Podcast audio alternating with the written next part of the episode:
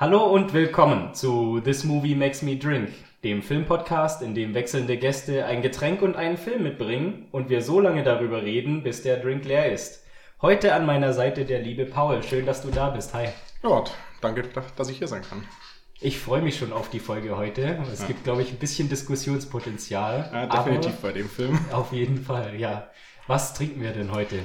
Äh, wir trinken heute Zöttlerbier. Also ursprünglich wollte ich eigentlich Kofola mitbringen. Das ist so ein, ähm, ich sag mal, Cola-Verschnitt aus dem Ostblock. Mhm. Ähm, kriegt man aber hier leider nicht. Hätte ich im Internet bestellen müssen und da hatte ich keine Zeit mehr für. Dann bin ich durch den Getränkemarkt gelaufen, dann hier dieses Bier entdeckt und obwohl ich das noch nie ähm, getrunken habe, hat das bei mir einen totalen Nostalgie-Flash ausgelöst, weil nämlich äh, meine o Omi das immer da hatte. Ach, also das, kommt, okay. das Bier kommt nämlich aus Rettenberg im Allgäu, das ist in der Nähe von Sonthofen, wo meine Omi gelebt hat. Mhm. Und da ich jetzt vor kurzem auch noch die, ich nenne es mal Autobiografie von meinem, Op von meinem Opa gelesen habe, so, und dann, und dann eben noch dieses Bier gesehen habe, habe ich mir gedacht, so, das war einfach dieses Logo, das kenne ich total gut. Und ich dachte, komm, das muss ich jetzt mitnehmen. Na dann, auf die Nostalgie, würde ja. ich mal sagen. Danke fürs Getränk. Prost. Bin ich mal gespannt. So. Ja, ganz würziges Dunkles, mhm. oder? Ja, nach Naturtrüb steht mhm. drauf. Ne? Ja. ja. Ja, lecker. Ja. Werde ich auf jeden Fall genießen Fro jetzt. Ne? Fruchtig, leichte, Hopfen, Hopfenbittere im Ausklang steht bei Geschmack. Ja, ja, so finde ich auch. Also kann, kann ich voll unterschreiben. Ja, der Film heute, über den wir sprechen, der hat so ein bisschen, der spaltet die Lager, würde ich mal ja, sagen. Schon. Es gibt Leute, die ihn sehr, sehr lieben und es gibt mhm. Leute, die ihn eher nur durchschnittlich finden. Ja. Um welchen Film geht es denn heute? Äh, wir reden heute über Under the Silver Lake. Das ist ein Film von David Robert Mitchell.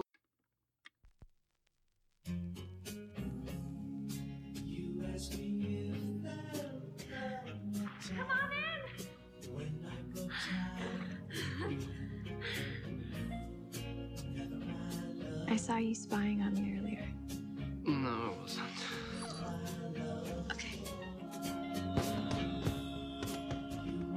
See you tomorrow. Good.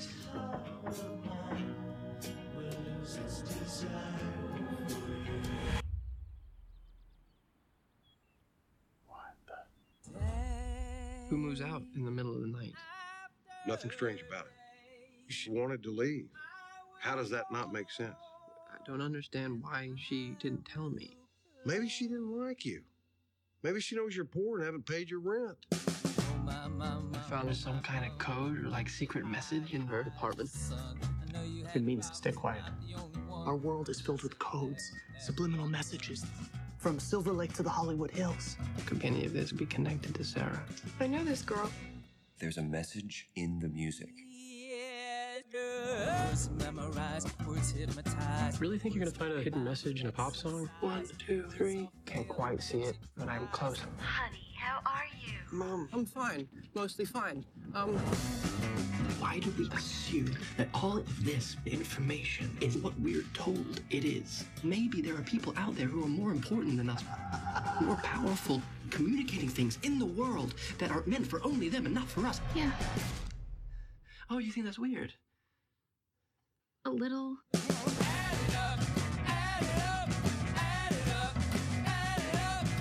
Welcome to Purgatory. Good to be here. You're living in a carnival, hoping to win a prize. What are you going to win?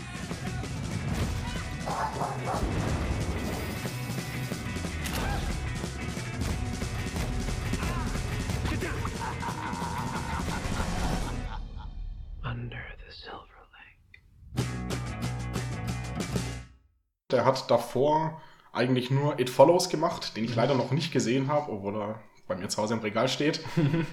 Von wann genau, weiß ich jetzt gar nicht mehr. Ich glaube von 2000. Von letztem Jahr, 2018. Ja, 2018, okay. Ja. ja.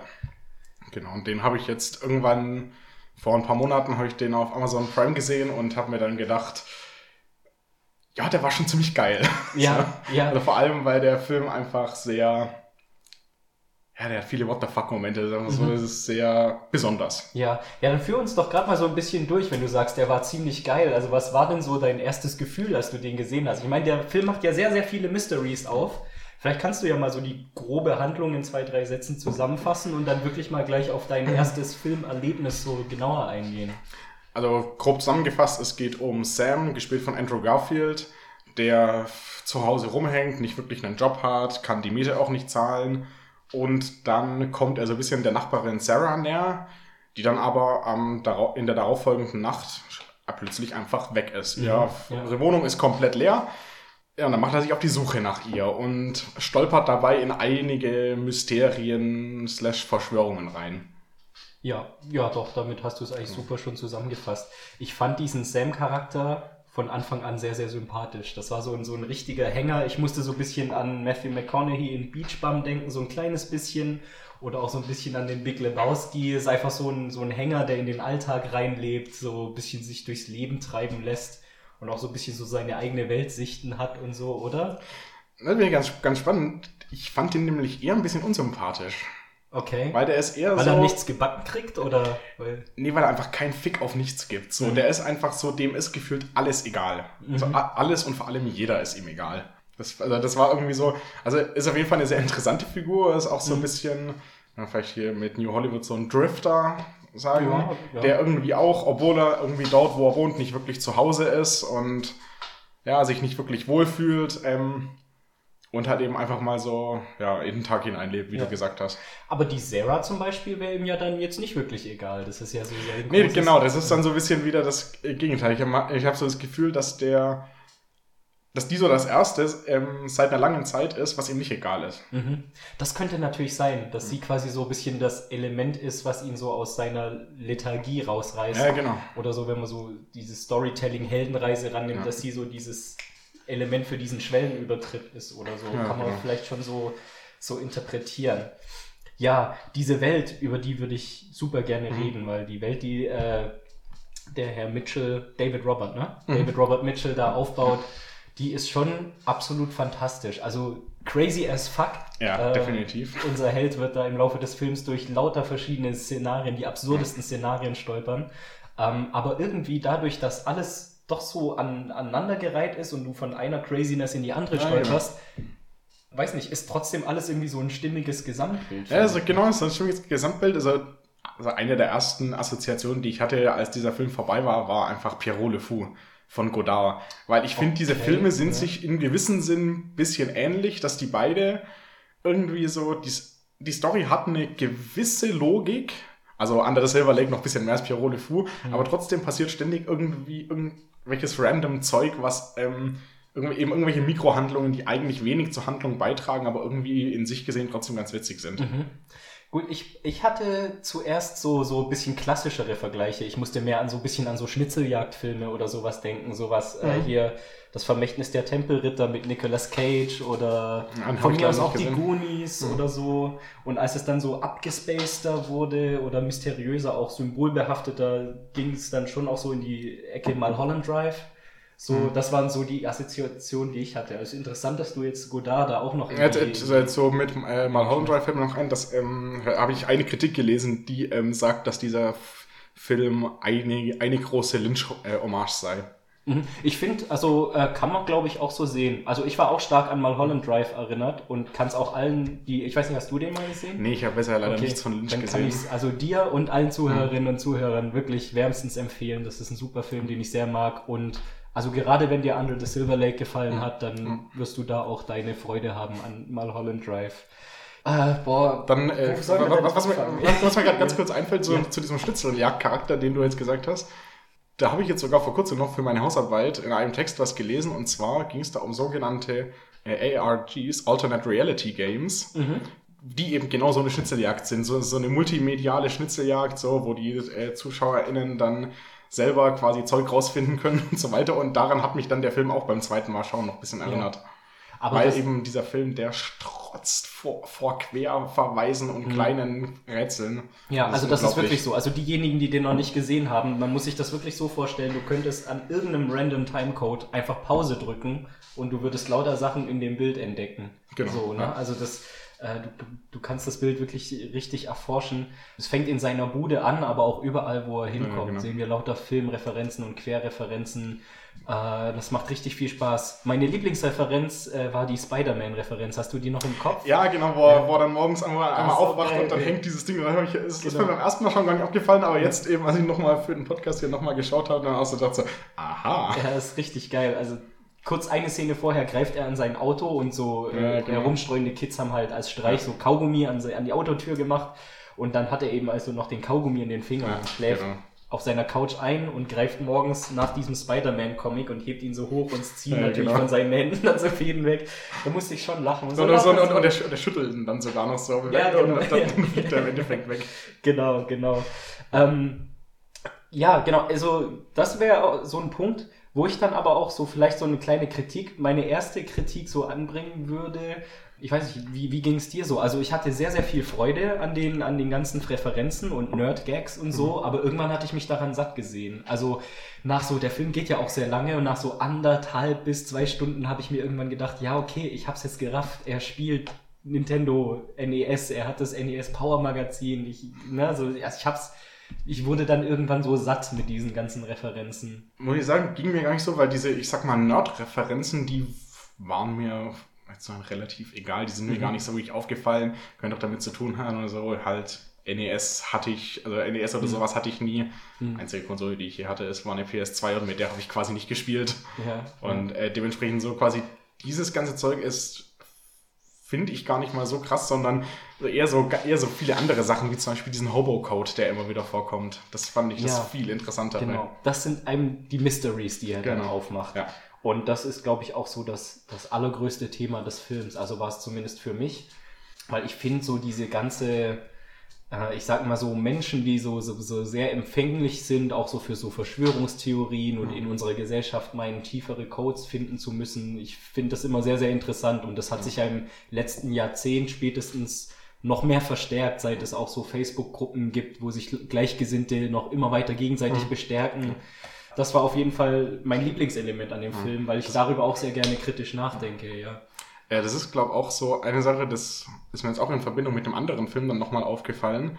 Irgendwie, ich glaube, viele Menschen haben das Gefühl, in unserer Welt gibt's nichts mehr zu entdecken. Es gibt eben keine Mysterien, keine, keine Fantastik und so weiter mehr, aber äh, Fiktion und insbesondere Filme können ja genau das liefern. Hm. Das habe ich jetzt halt in, einem, in einer Kritik zu äh, Miss Peregrine's Home for Peculiar Children von Tim Burton gesehen. Tim Burton macht ja eben genau das. Also der macht immer wieder fantastische Welten und in dem Film macht das ein bisschen zu auf die Nase, weil er eben genau das mit dem, oh, es gibt nichts mehr zu entdecken, das wird mehrmals im Film gesagt und dann, Okay. oh, Wunder, es gibt doch aber noch was zu entdecken. Ja, jeder, Ähm, jeder Weihnachtsfilm genau. ist ja auch immer so, ne? Die Eltern glauben nicht an den Weihnachtsmann, Ja, aber in der genau. letzten Szene sieht man ihn dann noch so wegfliegen. Ja, genau. Und dann halt, ähm, und ich glaube quasi, David Robert Mitchell macht quasi das Gleiche, was Tim Burton macht, aber nicht in der Richtung von Fantastischem, sondern eben von Verschwörungstheorien. Mhm. Also er, er entwirft in seiner Fiktion einfach eine Welt, die mehr ist als, uns, als unsere. Mhm. Ja, und dann kommt noch dazu, dass wir eben den Film schon so, oder so habe ich es zumindest interpretiert, wir sehen eben die Welt auch durch die Augen von Sam, von Ja, unserem das, Hauptcharakter. def definitiv. Und das macht diese ganze Welt natürlich auch noch viel abgedrehter. Ja. Und äh, ja, es war ja so einer der Kritikpunkte, dass es dann vielleicht zu inkonsistent oder zu abgedreht oder so Mhm. ist. Aber das finde ich also gerade mit dem Argument, dass es eben auch durch seine Augen ist und seine Mhm. Wahrnehmung von der Welt, also finde ich das überhaupt nicht schlimm. Es hat es eigentlich noch äh, interessanter gemacht. So. Wenn man dann schon gerade sind bei diesen Mysterien und Thema, wir sehen das Ganze durch seines Augen, hätte ich mal eine Frage an dich. Mhm. Wer ist der Dogkiller? Ja, ich habe mir auch aufgeschrieben, Dogkiller Fragezeichen. Genau, das ist der- sowieso ein Ding. Das hat mich ein bisschen geärgert. Ist der überhaupt noch, also der ist im ersten Drittel des Films mega bestimmt, aber wird der noch mal irgendwie relevant? Das verläuft sich Mhm. Es, irgendwie es, so. es verläuft sich Films, einfach, oder? aber ähm, es gibt ja, ähm, wo wir schon wieder bei diesen Alternate Reality Games und so weiter sind, äh, es gibt einen kompletten Subreddit, Mhm. nur für Under the Silver Lake, wo viele der Meinung sind, dass Sam der Dog-Killer ist. Okay. Also so eine Art dann so, so schizophren oder Das, das, das habe ich da jetzt nicht genau Mhm. ra- äh, rauslesen können, aber das nehmen die daraus, dass er ja ähm, diese Hundeleckerli dabei hat, Mhm. obwohl er ja selber keinen Hund hat. Und das halt, das wäre dann so das größte Indiz. Es gibt ja immer mal wieder diese Szenen, entweder ob Trau äh, manchmal Träume, manchmal echte Szenen, wo ihn irgendwelche Frauen plötzlich einfach anbellen. Mhm. So, Ja. wo dann, und er, und er erwähnt irgendwann, dass er mal als Kind vom Hund seine, von seinen Eltern gebissen wurde. ja. So, Ja, und das ist so eine. Idee, so ja, und er hasst Hunde und irgendwie hasst aber gleichzeitig auch die Eliten und irgendwie diese Frauen sind ein Symbol für diese Eliten, drum äh, quasi werden die dann eben, drum bellen die dann Mhm. und quasi drum killt er die Hunde. Ja, er ist ja auch von diesen, von diesen, äh, was sind das überhaupt, so Grußkarten oder so Pulp, Karten mit so kleinen Pulp-Geschichtchen über diesen Dogkiller Ja, ist er genau. ja auch sofort so fasziniert und angezogen und so, ne? Also, Und was auch noch, ähm, was auch noch so ein Indiz war, das in diesem Subreddit aufgegriffen wurde, war, der sitzt doch irgendwann mit seinem Kumpel, der von Topher Grace gespielt wird, in der Bar. Dieser, Kumpel, Ja. sagt, dieser Kumpel sagt dann so, ja, hast du schon, hast schon von diesen Dogkillern gehört? Gibt es da irgendwas Neues? Und er so, da gibt's mehr als einen. ja, stimmt. wo dann auch gesagt wird, so nach dem Motto quasi, weil er der Dogkiller ist, fühlt er sich angegriffen von der Behauptung, dass es mehr als einen geben würde. Okay. Aber ja, wäre ein das ist- interessantes Indiz, aber ich habe nicht mehr ganz gescheit im Kopf, was war denn eigentlich die, die, was, also was wollte der? Er hat doch, also die, die, die Prämisse von dem Dogkiller war ja irgendwie, die, die Menschheit ist erst glücklich, wenn es keine Hunde mehr gibt. Wird das noch irgendwie tiefer? Ich Nee, nicht das ist, dann, genau das Kopf. ist nur in diesem ähm, Under the Silver Lake Comic, Mhm. ist eben diese Story mit diesem Schauspieler, von dem, von dem so ein Reel gefunden wird, auf dem er nur ein Schild hochhält, ähm, No one will be happy until all the, the dogs are dead oder so, und dann, und dann erschießt er sich selber vor laufender Kamera. Und das wird dann irgendwie nochmal aufgegriffen, weil dieser Comiczeichner oder so, oder entweder auch, nee, auch in diesem Comic wird dann noch erklärt, so ja, dieser Schauspieler, das war ein gescheiterter Schauspieler, der wollte der nächste Douglas Fairbanks werden, wo wir dann wieder bei Nerd verweisen wären. Und der sei irgendwie auch neidisch auf die Hunde gewesen, insbesondere auf ähm, irgend so einen äh, Filmhund, den es sogar wirklich gab. Also Ach, witzig, irgendwie, ich okay. weiß nicht, Tommy oder so, The Wonder Dog. Das war eben ein Hundeschauspieler, der irgendwie konnte halt, dieser Hund konnte halt irgendwie ein paar Sachen ganz gut, drum wurde der immer wieder in Filmen eingesetzt. Mhm. Und ich glaube eben dann, es gibt halt noch diese Insinuation, dass äh, die Hunde eben als Symbol irgendwie für die Elite oder so stehen, aber keine Ahnung. Okay. Ja, ist auf jeden Fall ein interessanter Punkt. Und da würde mich äh, aber gleichzeitig interessieren, wer ist jetzt dann diese Owl Lady? Ja, da, keine Ahnung. also dann äh, kurze Erklärung, für, falls ihr den Film nicht gesehen habt. Dieser Comiczeichner erwähnt irgendwann so einen Mythos namens The Owl's Kiss. Das ist so eine Frau, die ähm, vollkommen nackt ist, bis auf eine ähm, Eulenmaske. Und die geht nachts in Häuser rein, ähm, verführt äh, Menschen, egal ob Frauen oder Männer, und killt die dann. Und dann eben später wird dieser Comiczeichner wird tot in seinem Haus aufgefunden. Die Polizei geht von Selbstmord auf. Ähm, Sam weiß aber, dass der Typ Sicherheitskameras hatte, geht dann da rein und sieht, dass der von dieser von dieser Owl's Kiss ermordet wurde. Und wie gruselig die sich bewegt. Ja, ja, genau, das ist richtig Sätze, ja, irgendwie immer, immer so die Schultern so zurück Ja. und immer und quasi immer so mit den Füßen so nach vorne. So ein Stelzschritt. Ja, ja, genau, ne? das ist so richtig creepy gemacht. Ja. Dann eben, aber das, also das war dann auch so ein richtiger What the fuck-Moment, als die dann eben auch noch ähm, Sam killen will.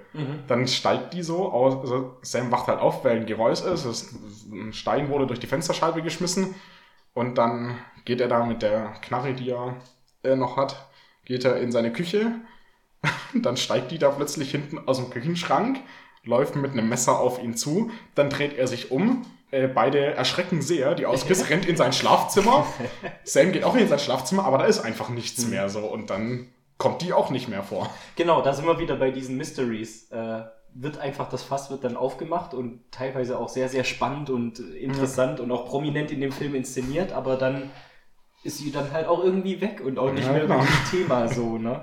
Ich glaube, diese, diese Mysteries, die so aufgemacht werden und dann halt entweder nicht erklärt werden oder es dem Zuschauer überlassen wird, dann sich so lange Gedanken drüber zu machen. Ich glaube, das ist das, was viele dann vielleicht auch frustriert hat mit dem Film. Das kann ich mir gut vorstellen, ja. Ja. Auch so, also diese ganze Schnitzeljagd war für mich auch sehr entertaining, aber es gab auch wirklich so Hinweise, die sie sich, glaube ich, auch hätten sparen können. Also ich habe mir, ich kann mich nicht mehr an viel erinnern. Ich habe noch, we- weißt du noch, als die an diesem Football-Scoreboard oder was es ist, anhalten, da blinkt so die 751 auf. Genau, so. das weiß ich aber auch nicht mehr genau, was das war. Ja, also Also das wird, glaube glaub- ich, auch nicht aufgelöst, weil Sam da auch nicht dahinter kommt, Ja. was genau diese Zahlen Ja. jetzt sein sollen. Also später ist er ja mal bei so einem Club, wo er so einen Keks als Eintrittskarte Mhm. hat. Und ich glaube, da steht auch 751 oder zumindest die 75 Na, oder so drauf. Da steht im gewissen Sinn 751 drauf, weil es steht 76 drauf. Ah, okay. Also 76. das ist so, ja gut, Ja. weil 7 und dann 5 plus 1 ist 6. Ja, aber den Keks hätte er, wenn man die, der Story so verläuft, auch so oder so bekommen. Also war diese Scoreboard-Szene eigentlich mehr oder weniger sinnlos. So zumindest, naja, also ich sag mal, um die Story voranzutreiben, war die Szene sinnlos. Um ihn als Charakter, der überall Zeichen sieht in der Welt, weiter zu etablieren, war die Szene natürlich schon sinnvoll. Und am Ende von der Szene kommt ja auch eine meiner persönlichen Lieblingsfiguren, der Pirat. Ja, Das war, ist auch einfach mal Ja, da, zwei, so- Szenen. So. ich glaube, in drei Szenen insgesamt kommt er vor und dann auch nicht mehr. Und man auch so denkt, hä? Das war eben auch so ein Gefühl, was ich hatte. Also ich habe mich daran nicht groß gestört, aber ich konnte halt dann dadurch die Kritikpunkte nachvollziehen, dass der, man hat so das Gefühl, der nimmt, der Film nimmt sich sehr viel vor oder der häuft sich sehr viele Mysterien auf, aber beantwortet nicht alle. So, das gab ja vor zehn Jahren oder was ungefähr bei der Serie Lost einen riesen Shitstorm, als die in ihrer Ja, letzten genau. Staffel nicht alles aufgelöst haben. Und ich glaube, das lässt halt äh, Leute frustriert zurück, wenn die ihren Film nicht erklärt bekommen. Ja, da muss ich aber sagen, das ist, ähm, ich glaube, genau das ist ein Grund, warum dieser Film mich so anspricht, warum ich den so gut finde. Und zwar, mir geht's ganz oft so bei irgendwelchen Filmen, wo es eben Verschwörungen gibt. Das, da wird diese Verschwörung wird immer weiter aufgebaut und dann überlege ich mir, boah, was könnten denn da die Hintergründe sein? Und dann überlege ich mir lauter Sachen und dann ist dann, und überlege mir irgendwelche ganz aberwitzigen Sachen, die aber irgendwie richtig cool wären und am Ende ist was richtig Banales und dann bin ich extrem enttäuscht. Und genau deswegen mag ich diesen Film so. Der baut diese ganzen äh, Mysterien auf. Du überlegst dir die ganze Zeit, was könnten da die Hintergründe sein? Aber dadurch, dass das erst nicht auflöst, kannst du von den Auflösungen nicht enttäuscht sein. Genau das finde ich persönlich daran ziemlich geil. Ja, und du, also ich meine, allein schon die Tatsache, dass es jetzt noch ein riesengroßes und immer noch aktives äh, Subreddit gibt mit Ja, Leuten, genau. die sich da in diese Rätsel stürzen, äh, ist ja eigentlich ein Beleg dafür, dass es auch genug Leute angesprochen hat. So, deswegen hatte ich den Film auch so anmoderiert. Also der spaltet halt wirklich die Leute. Mhm. Ja, es genau. gibt halt entweder Leute, die dem eine 5 von 10 geben oder die in dem eine 10 von 10 geben. So, irgendwas dazwischen scheint es nicht zu geben. So. Ja, ich weiß nicht. Also das waren noch so die Mysteries, Mhm. die ich so im Kopf hatte. Hast du dir, du hast vorher mal den Hobo-Code zum Beispiel angesprochen. Ja, genau, das ist, noch, sonst ähm, noch was, ja. Genau, das kann ich auch kurz erklären. Ähm, als diese Sarah plötzlich weg ist und ihr Apartment leer ist, ist an ihr, ähm, ist an der Wand hinter einer Tür, das ist so ein Symbol, das sind zwei Rauten. Und dann später erklärt dieser Comiczeichner von diesem andere Silver Lake Comic, erklärt ihm dann eben, das ist Hobo-Code ähm, für Stay Quiet. Und dieser Hobo-Code, da habe ich auch mal noch nachgeschaut, ähm, das haben sogenannte Hobos, das waren äh, Wanderar also Wanderarbeiter und einfach heimatlose Männer, die ähm, äh, illegal auf Zügen ähm, durch die USA gereist sind und sich immer als irgendwie Saisonarbeiter verdingt haben. Die haben dieses angeblich, muss man sagen, diese Zeichen benutzt, um miteinander zu kommunizieren. Also da gibt es dann auch zum Beispiel ein ähm, Zeichen für, hier gibt es in dieser Stadt gibt es einen Doktor, der Leute wie uns äh, behandelt, statt uns wegzuschicken. Oder in dieses Haus nicht reingehen, das ist nicht sicher, so und so weiter. Oder hier ist, hier ist Polizei, die Hobos äh, verhaftet. So, also das ist nicht hundertprozentig belegt, dass, die, wirk- dass das wirklich unter großen äh, Teilen dieser Leute benutzt wurde, weil da gibt es genau eine Quelle für, aber interessant war es trotzdem. Ja, auf, auf jeden Fall wieder was, was so die, diese Welt mysteriöser gemacht Ja, hat. genau. Wieder so ein weiteres Element. Und sogar wenn dann halt, wenn dann halt wieder so was äh, äh, Halbwahres oder vermeintlich Wahres oder so dran ist, dann macht es, ich weiß nicht, das macht es dann halt ja noch interessanter, so ähm, anstatt wenn du nur fiktive Mysterien hast, so genauso wie diese ganzen äh, ähm, Messages in Songs-Geschichten. Da gab es ja, also seit es die Schallplatte gibt, gibt es die Verschwörungstheorien, dass äh, versteckte äh, Nachrichten in, in, in den Schallplatten versteckt sind. Und ich glaube, ich finde, darauf geht der Film auch richtig cool ein. Ähm, das ist nämlich sogar auf dieser Schallplatte, ist nämlich sogar eigentlich in, also in, auf dem Teil dieses Songs, den er sich dann wieder anhört, der einmal während einer Szene zu sehen ist, da ist wirklich eine versteckte Botschaft drin. Wenn man diese Szene nämlich den Ton rückwärts abspielt, Ach, dann, was. dann kommt da folgender Satz raus. Please help us, hört man da. Kein Scheiß. Ja, kein also, Scheiß. Szene rückwärts ablaufen lässt. Ja, wirklich.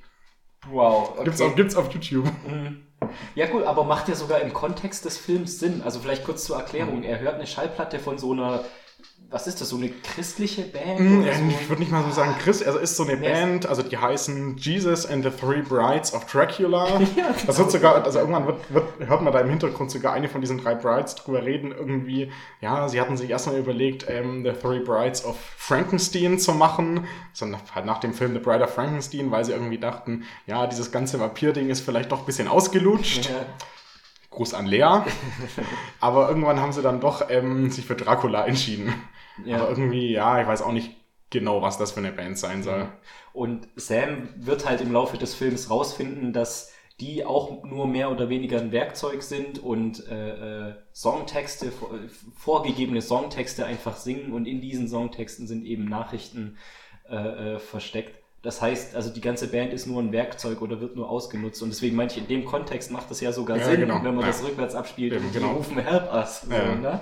ja, wieder so ein super interessantes Detail. Also wenn wir gerade schon da sind bei den äh, was, Three Brides of äh, Dracula, das ist auf IMDb so ein Trivia, dass ähm, Dreiergruppen von Frauen spielen eine riesige Rolle in, Riesenrolle in dem Film. Die kommen immer wie es kommen immer wieder Dreiergruppen vor. Also äh, Ja, Sarah und ihre beiden Mitbewohnerinnen, die beiden Shooting Stars sind so zwei Filmschauspielerinnen, äh, Schauspielerinnen, die sich aber gleichzeitig noch prostituieren und das Balloon Girl, die sind auch Roommates. Dann irgendwie Sarah und, und er schauen ähm, How to Marry a Millionaire. Das sind auch drei irgendwie, als er in diesem Club auf dem Dach kommt, Purgatory, ist da gerade dabei irgendwie eine dabei für ein Theaterstück ähm, Lines zu lernen und redet dann auch irgendwas von der Holy Trinity of Women. Also, das, also wirklich am laufenden Band kommen Dreiergruppen von Frauen vor. Da, da äh, kriegt er doch auch ein Knie äh, in einen Schritt in dieser Klo-Szene. Genau. Und dann kommen auch drei Frauen Genau. und bellen ihn an. Ja. Äh, es gibt immer drei Frauen, die sich so Gurus anschließen und so. genau. Ja, stimmt. Ja. Das zieht sich eigentlich durch. Ja. Fällt mir aber auch jetzt erst auf, als Mhm. du es gesagt hast jetzt. Nächste Mystery. Ich sollte hier eine Liste führen, dass ich noch Eigentlich schon, ich, ja. Ich habe auch versucht, mir nebenher Notizen Aber, zu ähm, machen. Aber genau, ich worauf ich eigentlich raus wollte mit den Three Brides auf, auf äh, Dracula bzw. Frankenstein, ähm, dass in diesem Film ist, da ist so viel Filmgeschichts-Nerd-Kram drin. Mhm. Also zum Beispiel sitzt er, sitzt Sam am Anfang einmal auf dem Balkon von seinem, von seiner Wohnung in diesem Wohnkomplex und hat in der linken Hand eine Zigarette, in der rechten Hand ein Fernglas. Das ist äh, eins zu eins ähm, quasi übernommen aus Das Fenster zum Hof von, Hitchcock. von Hitchcock, Ja. genau. Oder dann später noch viel krasser, einmal, das ist auch so ein Traum, den er hat, als Sarah schon verschwunden ist. Also ich gehe davon aus, dass es ein Traum sein soll. Äh, steht er dann auch mal nachts auf diesem Balkon und schaut auf den Pool in der Mitte von diesem Wohnkomplex runter. Da schwimmt dann Sarah gerade drin, Mhm. ich glaube nackt. Und dann, also sie sie kommt dann so, geht an den Rand irgendwie, schlägt so ein Bein so über den Pool ran, setzt sich dann da so hin. Natürlich fängt sie dann auch wieder an zu bellen. Ja. Aber abgesehen von diesen Bällen ist dieser Shot eine 1 zu, wirklich 1 zu 1 Recreation von einer Szene aus Marilyn Monroes letztem Film, der nicht veröffentlicht wurde, weil sie während den Dreharbeiten ähm, gestorben ist. Ich glaube, äh, so, ich glaube, Suizid begangen hat. So, das ist auch 1 zu 1 übernommen. Dann seine Mutter redet immer wieder von Janet Gaynor, also Schau- Schauspielerin aus der Stummfilmzeit, die sie sehr liebt. Also sie schickt ihm dann irgendwann einen Film. Der Witz ist dann irgendwann, als Sam dann mal bewusstlos wird, ja, wollte ich gerade ähm, wacht er dann am nächsten Morgen neben dem Grab von Janet Gaynor auf. Ähm, Wird auch wieder nicht erklärt, ob es da eine höhere Macht Genau. gibt, die ihn da hinschleift, ob er wirklich quasi wie so verfolgt oder beobachtet wird, oder ob das wieder sowas ist, vielleicht ist er da in seinem Rausch nur unterbewusst dahin gelaufen, Ja. weil er es irgendwie präsent hatte im Kopf. Oder, ähm, und dann eben später ist er noch auf einer Party, da steht dann, unterhält er sich dann mit einer jungen Frau über ein Gemälde. Dieses Gemälde wurde gemalt von Janet Gaynor. so, ja, krass. So. Ja. Also die, die kommt auch immer wieder vor in diesem Film. Die Sache ist halt, ich habe mir, also ich habe mich, wie gesagt, so gegen Ende schon so ein bisschen dran gestört. Mir wurde das irgendwann zu viel, so dass so mein Gehirn wollte das gar nicht mehr alles so aufnehmen. Ähm, ich weiß nicht, wie findest du das? Ich habe mir jetzt einfach mal die provokante These aufgeschrieben, wenn du zu viel Referenzen machst, wenn dein Film fast nur aus Referenzen besteht, dann bist du gar kein eigener Film mehr, sondern nur noch so ein Abziehbild. Also was ich damit sagen will, keine Ahnung, es wird in zehn Jahren, wird es noch Nirvana-Referenzen geben, da wird es auch noch Leute Super Mario-Referenzen Ja. geben und was weiß ich, aber wird es in zehn Jahren auch noch Under the Silver Lake-Referenzen geben?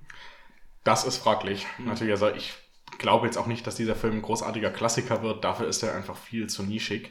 Und eben, aber gen genau diese These, die du gerade gesagt hast, ich glaube, die kann man eins zu eins auf einen anderen Film beziehen noch, und zwar Ready Player One.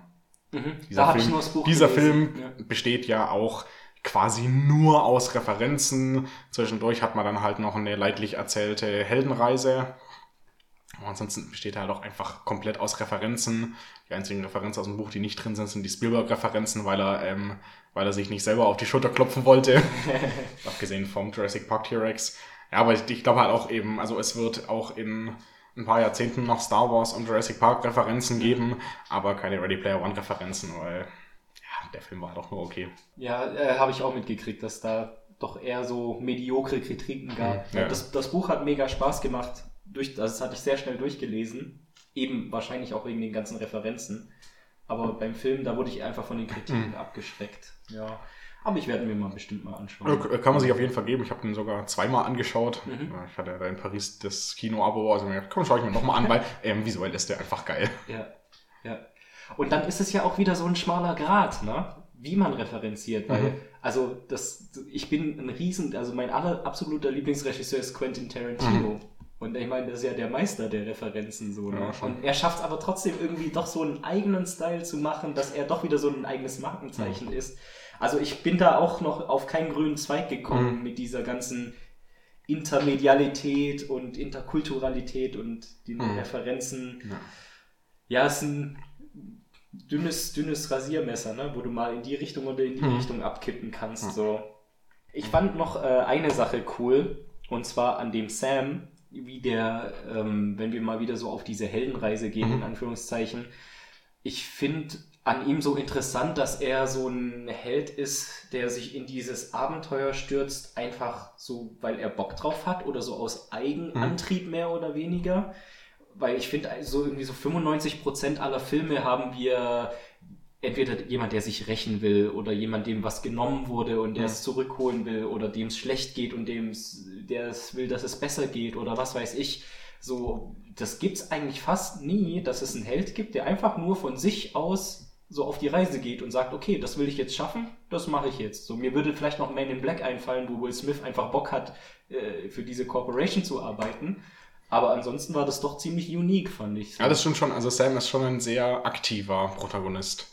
Ja. Das, es, es nervt mich auch in manchen Filmen, dass es, äh, dass manche Protagonisten sehr passiv sind. Die anderen dann wieder. Und so denen passiert einfach nur Zeug die ganze Zeit. Hm. Jetzt habe ich auch mal was gesehen zu Rogue One und Force Awakens, wo diese Person den, die Argumentation gebracht hat, ähm, Force Awakens sei besser als Rogue One.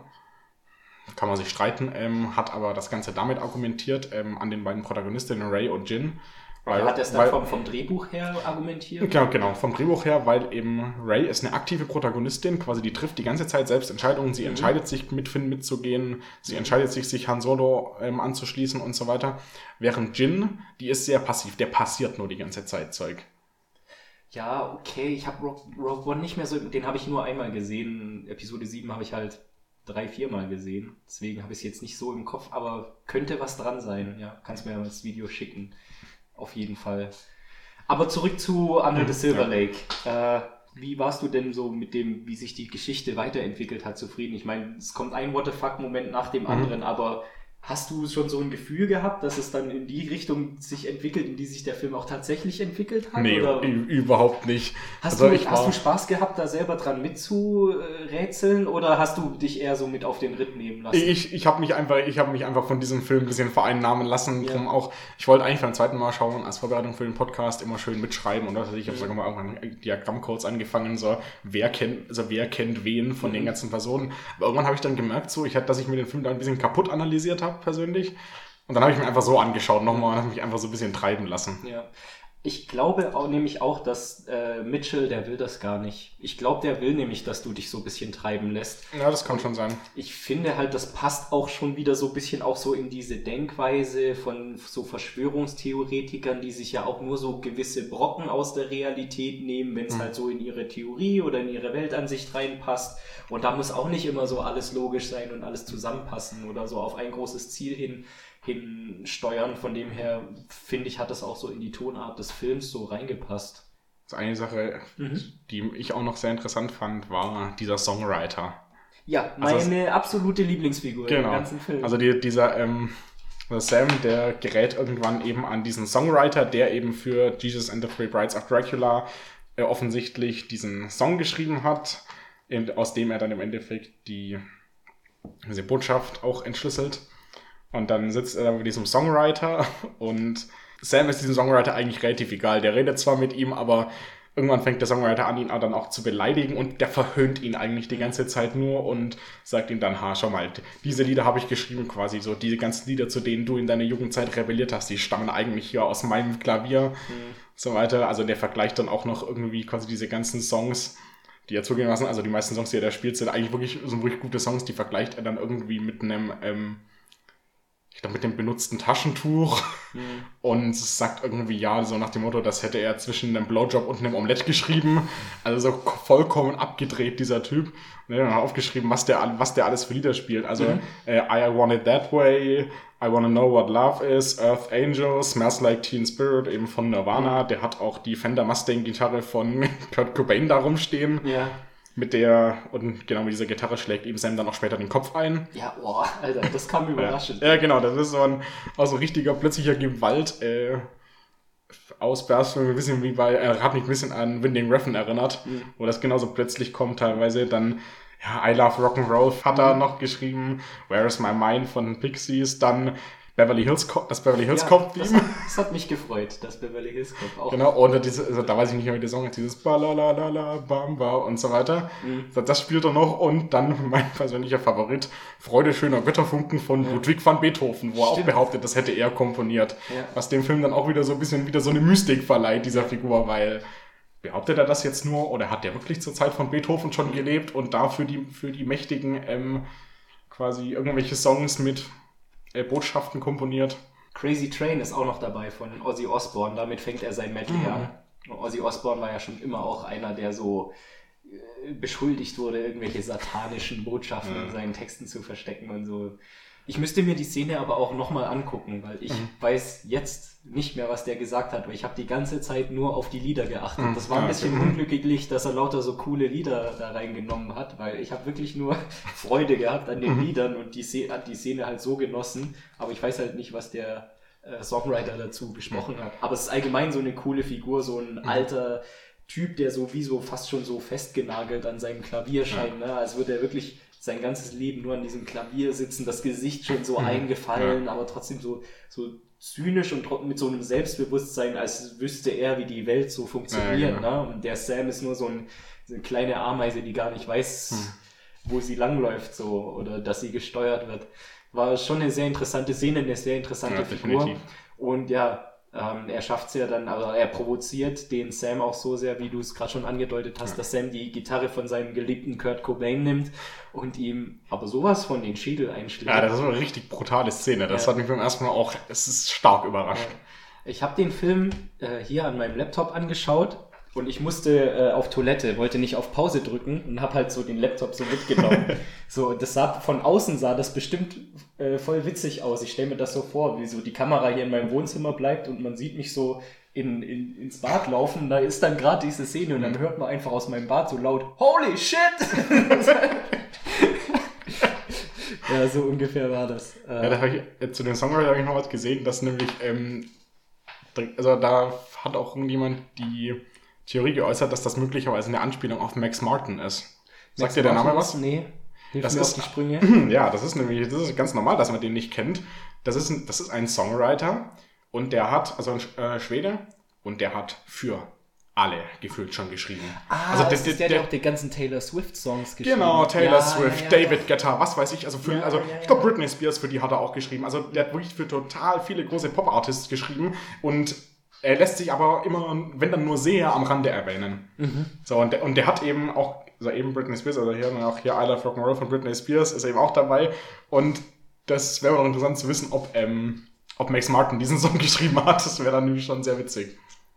Ja, wobei das ist ja ein Cover, ne? Der, der kommt nicht ursprünglich von Ja, das ist nicht schon das von jemand anderem, ja. ja. Aber ich weiß jetzt auch nicht äh, aus dem Stegreif von wem. Ja, auf jeden Fall äh, cool gespielt. Auch äh, ich habe den Schauspieler auch gar nicht gekannt, Jeremy Bob. Nee, sagt mir auch gar nichts. Ja, äh, aber sehr sehr cool. Allgemein finde ich ist das Schauspiel den ganzen Film durch super. Also ja, Andrew Garfield mhm. hat mir sehr gefallen. Die Figur, ich, die er ich sich bin, Ich bin auch großer Fan von Andrew Garfield. Ich finde den super. So einen schlachsigen Typ, der sich dann auch so ein bisschen so goofy bewegt und so. Also mhm. der hat sich auch so eine richtig schön tollpatschige Figur entworfen. Und ähm, ich finde also so jeder einzelne Schauspieler und jede einzelne Schauspielerin, die da mitmacht, Die machen da echt einen guten Job. Also Ja, fühlt sich, ich habe ja vorher schon die ganze Welt, die der Film kreiert, gelobt und das Schauspiel ist da wirklich auch ein großer Teil davon. Also finde ich echt super. Und äh, eben auch Szenen sind mit der Kamera wunderschön aufgelöst. Eben, genau, das wollte das wollte ich auch noch ansprechen. Also, die Kameraarbeit, die finde ich Können wir jetzt gerne drüber genau. reden, ja. Ich weiß zu meinem eigenen in, zu meiner eigenen Enttäuschung leider gerade nicht mehr, wer da die Kamera gemacht hat Kann ich kurz bei nachgucken? diesem Film. Aber ich finde die Kameraarbeit sehr bemerkenswert. Und zwar, weil sie keinen durchgängigen Stil hat. Mhm. Die Art der Kameraführung ändert sich ständig. Also man hat teilweise sogar halt eben so eine, ich sag mal, sehr konventionelle Kamera. Dann hat man aber auch teilweise zum Beispiel, wenn äh, Sam sich an diese Kinder, die da gerade, die sein Auto und noch an ein paar andere Autos da gerade Oh ja, ja. haben, Mhm. äh, wenn er sich an die anschleicht, dann folgt die Kamera ihm plötzlich als Handkamera. Dann äh, später ist er auf dem Konzert von einer von diesen drei Brides. Also hier Michael Julakis. Hat aber anscheinend nur. Ah, bei Glass hat er die Kamera noch gemacht. Und natürlich bei It Follows. Ähm, aber dann später ist Sam ja bei diesem Konzert von äh, einer der drei Brides. Die gibt ein Solokonzert. Da macht dann die Kamera plötzlich wieder was ganz anderes. Die Kamera fährt quasi so, äh, so Skycam-mäßig. Also fährt sie erstmal nach oben, schwebt dann so über den Raum. Dann eben teilweise, die Kamera, dann, dann folgt die Kamera wieder, äh, wieder Sam recht, ähm, recht eindeutig, als er dann mit dem Balloon Girl in diesem Partykeller ist. So, das ist die Kamera dann wieder bei ihm. Auch später, als er dann ähm, oben auf diesem, als er gerade über diesen Friedhof rennt, umkippt, kippt die Kamera mit ihm um. Also, das, also die Kameraarbeit ändert sich ständig und das fand ich sehr faszinierend. Ja, ja. Das wäre mal interessant rauszufinden, falls mal jemand eine Hausarbeit oder so drüber schreiben möchte, da so, äh, so zu gucken, wie viel von diesen Shots dann auch tatsächlich nochmal irgendwelche Referenzen sind Mhm, auf ja. Filme oder Musikvideos oder was auch immer. Äh, zwei Shots sind mir ganz besonders in, in Erinnerung geblieben. Einmal in einer Szene ist Sam bei so einem Open-Air-Cinema Mhm. und er sieht auch die zwei Schauspielerinnen, die in diesem Film spielen. Und in dem Moment, als die gehen, die verweigern ihm so ein bisschen so eine Information oder er kommt nicht an die Information und er guckt ihnen noch so ein bisschen hinterher. Und die Kamera fängt das Bild dann so ein, dass wir die, die eine Hälfte, Bildhälfte sehen wir den Sam und auf der anderen Bildhälfte sehen wir die Leinwand von Ja. diesem Open-Air-Kino und die Schauspielerin, mit der er gerade gesprochen hat, lacht dann halt in diesem Film so ein schallendes Gelächter. Das war Mhm. Das eine ist sehr, auch sehr insbesondere deswegen sehr spannend, weil ähm, sowohl er als auch diese Schauspielerin scharf gestellt sind. Mhm. Bei so einer Einstellung müsste eigentlich eine recht heftige ähm, Tiefenunschärfe entstehen, wurde aber, ähm, ist aber eben gerade nicht so. Da habe ich jetzt schon wieder einen Querverweis, habe ich ein, vor kurzem ein Musikvideo von den Black Keys gesehen. Da sitzen auch die beiden sitzen auf einem Sofa.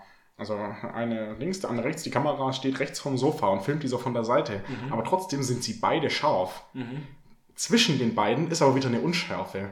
Und das ist ein ganz spannender Bildeffekt. mit solchen Spielereien spielt die Kamera die ganze Zeit. Aber dann auch nicht nur Kameraspielereien, sondern auch einfach Bilder, die geschaffen werden. Äh, ich fand, ein schönes Bild war auch, ähm, er trifft ja, was also auch so ein bisschen so eine Hintergrundstoryline ist, sollte man vielleicht noch kurz erklären, dass eben ein, ein mega bekannter Milliardär, der auch so ein bisschen Genau. so Vater der Stadt äh, ist, der verschwindet. Oder Ja, Jefferson, Jefferson Sevens heißt Genau. der.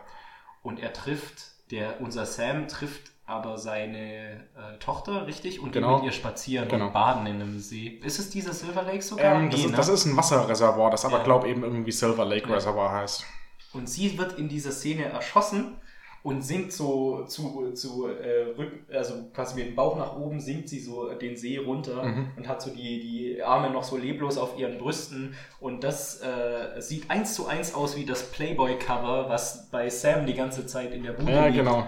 an dem er sich auch schon mehr als einmal verlustiert hat. So. Ja, genau. Äh, aber da, also da musste ich auch schmunzeln und Ja. denken so, ey, das, das ist doch stimmig alles. Also es passt doch cool zusammen so. Also Genau. so, ähm, dann gerade ein zu, dieser, zu diesem Jefferson Sevens. Da kommt ja am Anfang, also der hat, äh, Sam hat da ja eine, eine Freundin von sich da, weil zusammen scheinen die irgendwie auch nicht zu sein. Und während die dann Sex haben, kommt dann eben auf dem Fernseher rechts, der läuft. Ich glaube davor, ähm, das war ja auch noch sehr witzig, läuft ein Frauentennis-Match. Ja. Wo dann halt die ganze Zeit, ah, äh, kommt von diesen Tennisspielerinnen. Da habe ich mich beim zweiten Mal schauen auch kaputt gelacht, Ja. als mir das aufgefallen ist. Dann kommt eben auch diese Sondermeldung, ja, hier Jefferson Sevens verschwunden. Ähm, und dann kommt unten in diesem, die- es gibt doch äh, bei News oft so dieses Breaking News ähm, Ding unten, wo sowas durchläuft. Ja, was so durchscrollen. Genau, und da wird, ähm, da kommt dann irgendwie das sogenannte Copial oder Copial-Graffitis irgendwo in, überall in Los Angeles entdeckt worden sein. Mhm. Und habe ich gerade auch noch nachgeschaut. Äh, Kopialen, das sind eine, ähm, das ist so eine Geheimschrift. Da gab es irgendwie so ein ewig langes, so ein äh, hunderte Seiten langes Dokument, das äh, jahrzehntelang nicht entschlüsselt werden konnte. 2011 wurde es dann irgendwann entschlüsselt, mit Hilfe von Computertechnik. Und da gibt es so eben zwe- zweimal kommt so ein Kopialen ähm, Graffiti. Einmal ganz am Anfang, als Sam durch die Stadt fährt, das ist nochmal ganz kurz zu sehen an, dem, Okay. an der Also, Wand. Man nimmt es nicht wirklich Mhm. bewusst Und später, als er, er dann mal sich übergeben muss in der Toilette, ist in dieser Toilette auch noch, ist beides mal dasselbe. Und weißt du, was- weißt du, was da steht? Mhm. Coffee Menu. Coffee Menu. Okay. Also auch wieder so, hä? Warum? Genau. Aber ja, ja, genau, das nächste Mysterium, was er aufmacht. Wie oft ich den Satz jetzt schon gesagt habe in dem Pod Podcast. Oh, Ja. das nächste Mysterium. Ja, definitiv. Ja, Mensch, aber genau, das war mir noch wichtig. Schauspiel, Bebilderung, Cinematografie, das Hm. müsste auf jeden Fall erwähnt werden. Dann, ähm, was mir gerade noch einfällt, dann auch noch, äh, was ich auch so ganz witzig fand, war, also er entschlüsselt ja dann, also Sam entschlüsselt diesen, die geheime Botschaft in diesem Mhm. Song. Und dann kommt da raus, rub Dean's head and wait under Newton. Dann geht er zum Griffith Observatory hoch, weil da gibt es nämlich eine James Dean-Statue. Mhm. Quasi rubbelt an diesem Kopf, setzt sich dann unter die Newton-Statue. ganz kurz, da habe ich laut gelacht, als er diese Statue gestreichelt hat. Ja, das ist so ein bisschen so- so unbeholfen. So irgendwie so, es schaut sich dabei noch so ein bisschen so Ja. um, hoffentlich sieht mich Ja. jetzt auch Er gerade niemand. so auf genau. die Zehen spitzen, um überhaupt Ja. hinzukommen und so. War ganz So, witzig, ja. und dann, das fand ich auch wieder so richtig witzig, dann taucht der Homeless King auf. Mhm. So, wird auch nicht genauer erklärt, wer genau er jetzt ist, aber er ist irgendwie so in diese Lumpen gekleidet, aber trotzdem mit so einer schäbigen Krone. Mhm. Und der führt ihn dann ja im Endeffekt in so ein Tunnelsystem, wo er dann auch eben so einen Bunker findet. So weiter, aber irgendwie auch diese, einfach diese Figur des Homeless King fand ich super. Schon einfach Ja. taucht plötzlich auf und irgendwie scheint ja aber trotzdem irgendwie mit diesen mächtigen, die diese Botschaften schicken, unter einer Decke zu stecken, weil am Ende Sam dann ja auch wieder von dem noch kurz gefangen gehalten wird.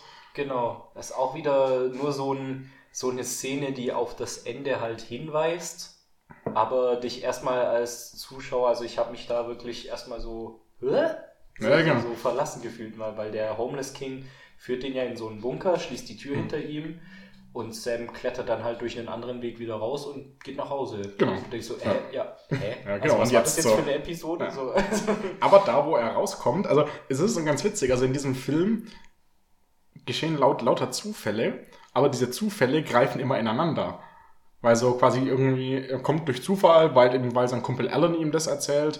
Der, der Schauspieler von Alan ist, spielt übrigens auch ein, einmal kurz in, How I Met Your Mother. oder? Spielt In er- Westworld, genau, spielt er mit, aber auch einmal kurz in How I Met Your Mother. Ach, witzig, okay, was spielt der da? Da spielt er einen kurzen Nebencharakter namens Pete Durkinson, der Ah, der hat ein Video, der hat da mal ein Video von Marshall gepostet, ähm, wo der ähm, komplett besoffen nackt über den Campus rennt und ähm, all hail und ähm, all hail me Bierkulis schreit und dann will er eben, dass der dieses Video runternimmt.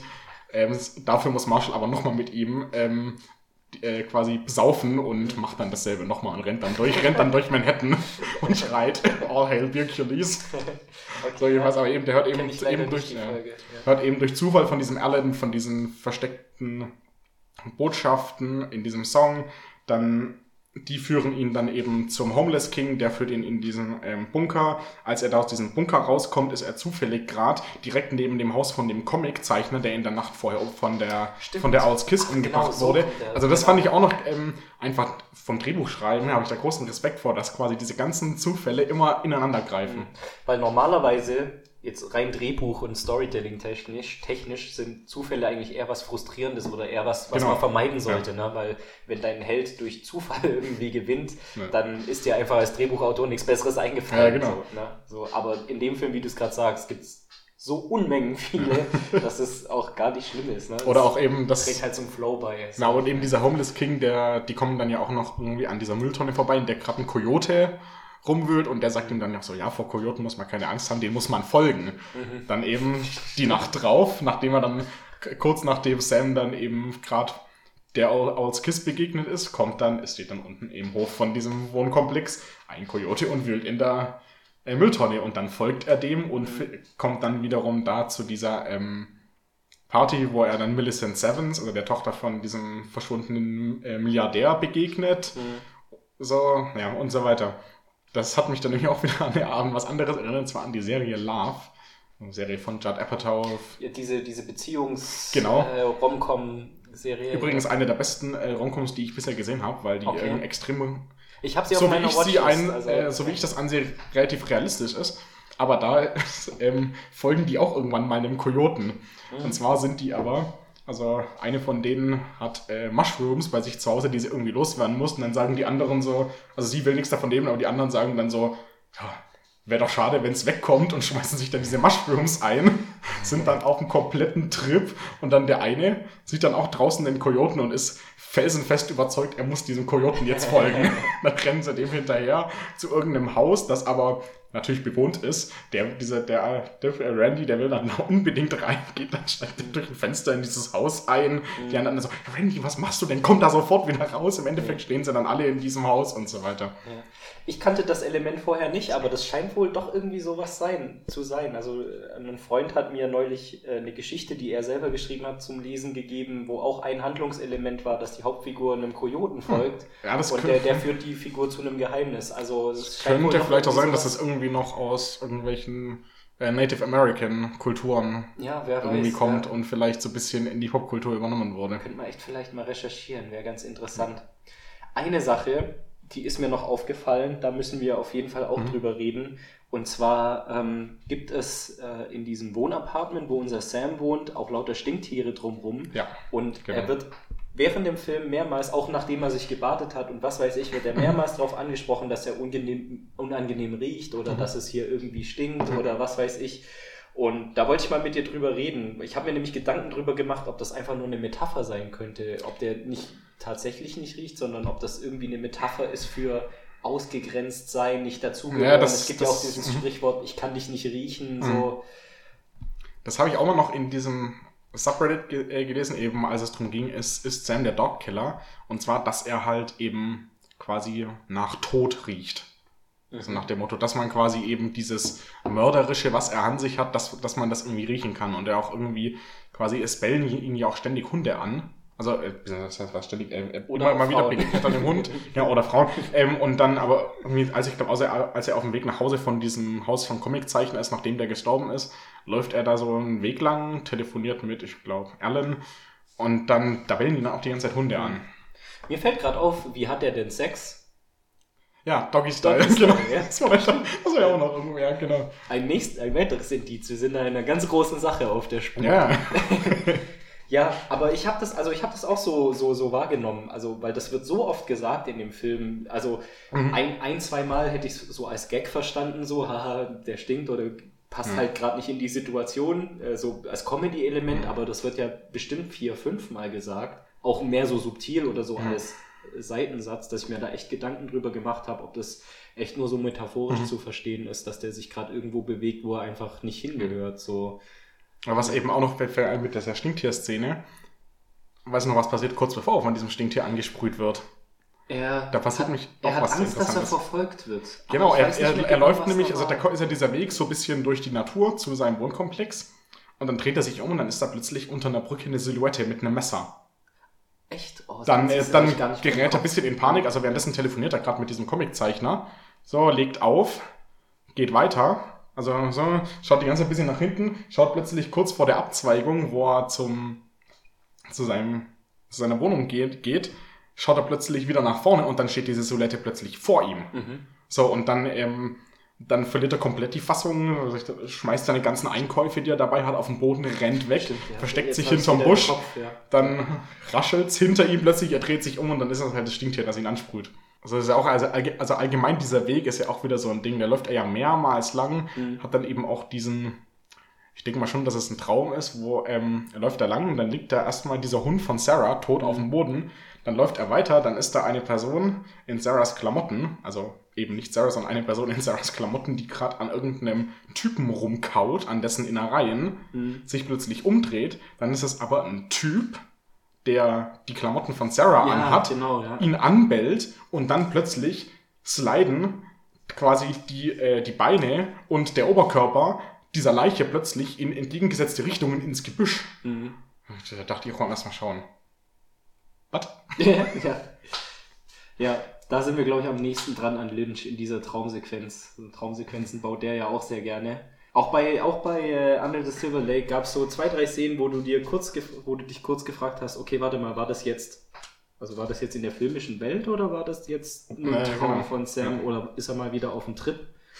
Egal ob gewollt oder aus Versehen.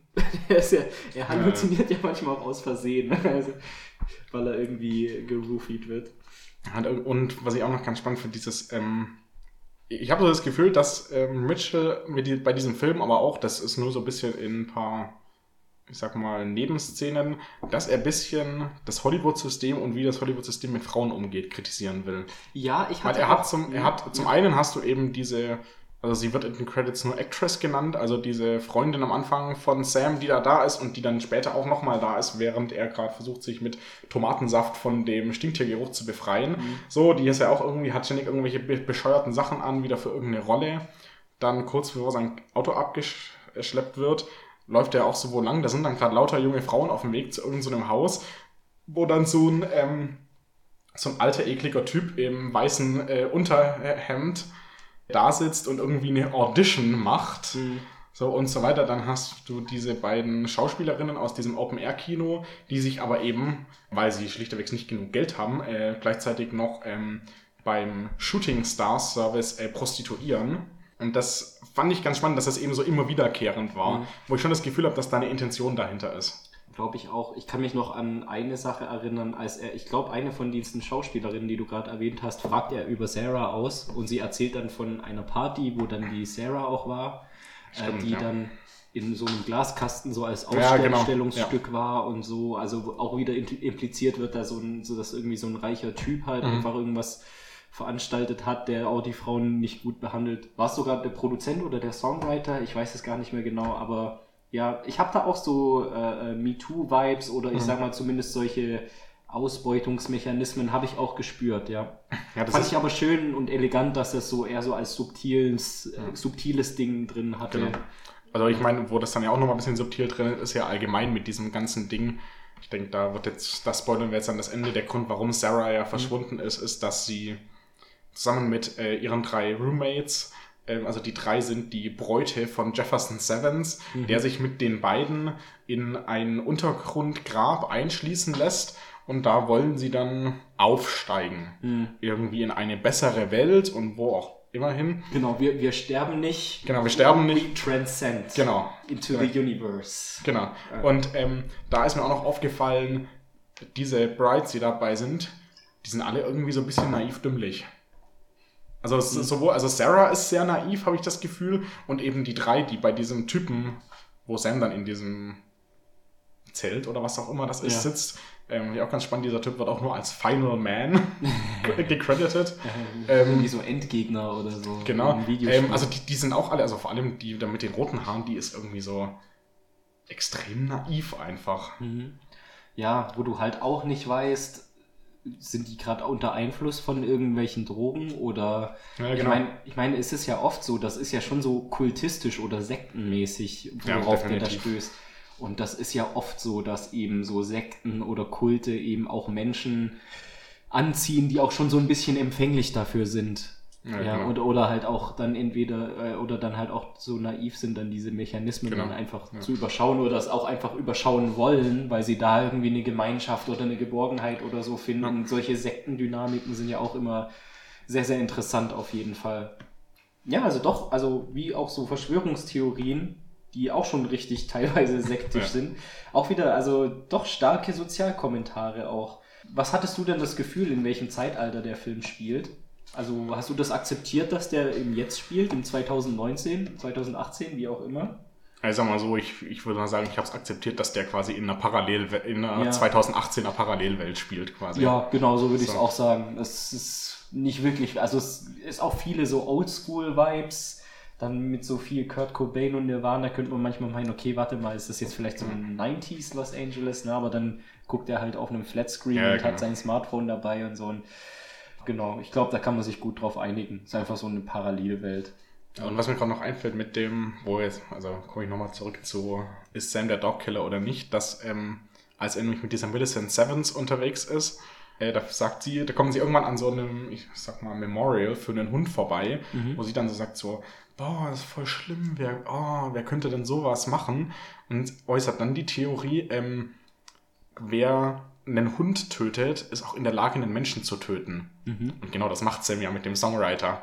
Ja, So, ja, stimmt. wo dann, wo dann auch irgendwie wieder, wenn man jetzt mal annimmt, dass Sam der Dogkiller ist und eben schon Dutzende Hunde getötet hat, so nach dem Motto, dann ist auch dieser Gewaltausbruch gegen den, ähm, oder die Heftigkeit dieses Gewaltausbruchs gegen den Songwriter nicht mehr ganz so überraschend. Ja, also was ich auf jeden Fall machen werde, ist dieses Subreddit im Episodentext dann auch verlinken, dass falls jemand das jetzt hört und sich da weiter rein nörden will, dass er da dann auf jeden Fall, da gibt's wahrscheinlich genug zu lesen, oder? Mir geht das auch Ja, immer so, dass ich, Zeug, ja. wenn ich da aus Versehen so kurz vorm Schlafen noch in irgendwelche Fantheorie-Threads gehe, dann ist es auf einmal nachts um vier. ich, das, da kann man sich echt drin verlieren. So, Ja. ne? ja äh, gibt's noch was, was du noch so auf dem Schirm hattest? Nee, ich glaube, da haben wir eigentlich alles. Ja, auf jeden Also- Fall. Die, die Storyline haben wir jetzt vielleicht ein bisschen wirr wiedergegeben, Genau, aber ich ja. finde das gar nicht schlimm, weil das gehört auch irgendwie zu der Tonart von dem Film. Ja, definitiv. Ähm, ich äh, finde, das ist eh so ein, so ein Erlebnis, dem man erst so im weiteren Nachdenken wirklich so einen Sinn auch zuschreiben kann. Und also der Film ist eh alles andere als so wirklich so stringent. Von dem her haben wir uns da podcastmäßig auch angepasst. Ja. cool. Aber dann äh, bedanke ich mich für deinen Besuch auf jeden gerne. Fall. Es war jetzt ein spaßiges Gespräch. Also ich habe auch lauter neue Sachen kennengelernt, die mir so gar nicht bewusst waren. Und würde einfach mal sagen, ein weiteres Mal gerne. Aber gerne, nächstes Nochmal- Mal, nächstes Mal bringe ich dann Coca-Cola mit. Ja genau, äh, neues Getränk, vielleicht wieder Mitchell, vielleicht was komplett Ja. anderes. Und ähm, dann danke fürs Zuhören und bis zum nächsten danke. Mal. Ciao. Ciao.